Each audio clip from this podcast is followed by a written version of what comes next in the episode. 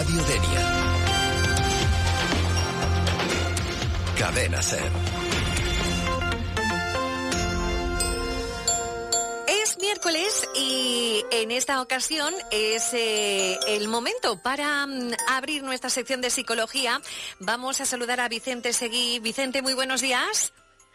Hola, buenos días, Pepa. ¿Qué tal? Bueno, muy bien, muy bien. Bueno, pues esta semana vamos a tratar temas de psicología muy interesantes, como por ejemplo, vamos a abordar la gestión de la incertidumbre. Pues sí, Pepa, eh, encantado de estar con vosotros una vez más y creo que la verdad era algo de que, que teníamos que tocar porque no habíamos hablado nunca de ello y bueno, en los tiempos que corren creo que es necesario, ¿no? Sí, la verdad es que mm, la palabra incertidumbre, ¿cómo la podríamos definir? Es como eh, que es un poco incómodo, ¿no? Es como ese sentimiento que tienes esa piedra en el zapato, ¿no? Que, que eh, incomoda. Exactamente, si te parece, primero vamos a explicar brevemente qué es la incertidumbre y luego vamos a por ello, ¿ok? Muy bien, bueno, pues explícanos qué es la incertidumbre.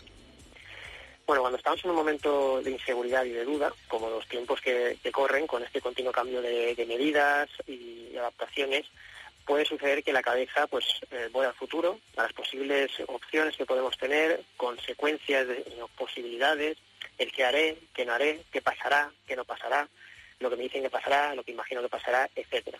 Y entonces, pues, eh, digamos que se produce esa sensación desagradable, que sería esta emoción, esta sensación de, de incertidumbre. Yo creo que eh, eh, esa sensación es la que estamos pasando todos ahora, ¿no? Exacto. eh, básicamente lo que vamos a hacer es dividir eh, las actuaciones que podrían ayudarnos y que podemos llevar a cabo en dos. A nivel cognitivo, es decir, a nivel de pensamientos y a nivel de comportamientos, de conducta. Mira, a nivel cogniti- cognitivo, de pensamiento, lo que vamos a intentar hacer es, como yo digo, dar la vuelta al cafelina. Es decir, en vez de tener este sentimiento de, de temerle, de intentar huir de él, lo que vamos a hacer es intentar abrazarlo, por decirlo de alguna manera. Ojo, al sentimiento, ¿eh? no a las ideas que lo rodean. Entonces, eh, ¿cómo hacemos esto? Lo primero es intentar adoptar una mentalidad exploradora, eh, una mentalidad escéptica y curiosa, sin miedo, hacia este sentimiento. Eh, después podemos, algo que nos puede ayudar también es pensar que la incertidumbre forma parte de la vida. Una vez que vayamos aceptando que algo está presente y, y que ese sentimiento, digamos, está ahí, está presente, dejamos de tener que luchar contra él. Podemos empezar incluso a tener curiosidad al respecto de, de cómo sentirnos hacia la novedad. ¿vale? Y también reflexionar un poco sobre nuestra actitud. Eh, una, una serie de preguntas que podríamos utilizar para ayudarnos es cómo sería la vida si no hubiese incertidumbre, cómo sería si, si supiésemos exactamente lo que va a pasar en cada momento, si no existiese la sorpresa, cómo nos sentiríamos si, si por ejemplo, al ver una película, leer un libro, ya conociéramos el final eh, de antemano. ¿vale? Este- esta serie de reflexiones nos ayudarán a plantearnos el sentimiento desde, desde otro punto de vista.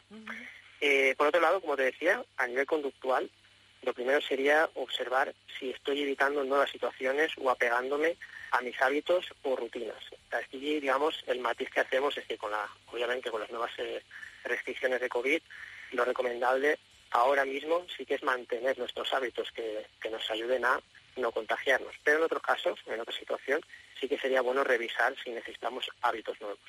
Que nos van a ayudar, claro. Eh, por supuesto, exacto. Y también, digamos, ajustar nuestras expectativas, eh, muy importante. Las expectativas tienen una gran influencia, Pepa, sobre nuestro estado de ánimo. Entonces, es importante revisar si las expectativas que estamos teniendo ahora mismo están alejadas o no de la realidad que estamos viviendo. Si están muy alejadas, tenemos que ajustarlas un poco, porque si no, cuanta más distancia hay entre las expectativas y la realidad, más ansiedad y más incertidumbre eh, vamos a sufrir. También, por supuesto, apelar al sentido común.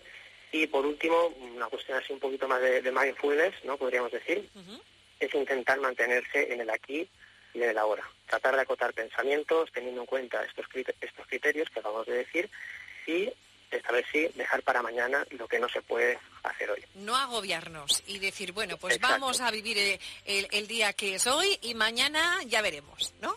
Correcto, mantenernos en el hoy y mañana ya veremos, porque todo lo que sea pensar hacia mañana, con incertidumbre y con toda esta cosa que no sabemos qué va a pasar, va, va a repercutir, digamos, en nuestra contra. Entonces, un ansiedad. de calma, y- claro, claro.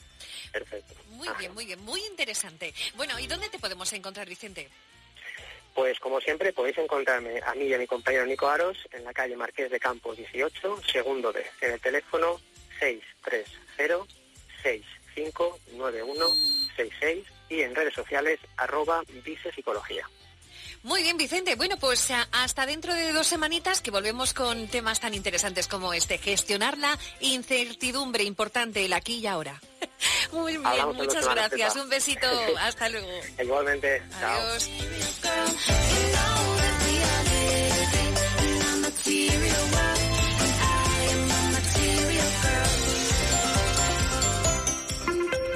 Radio Denia.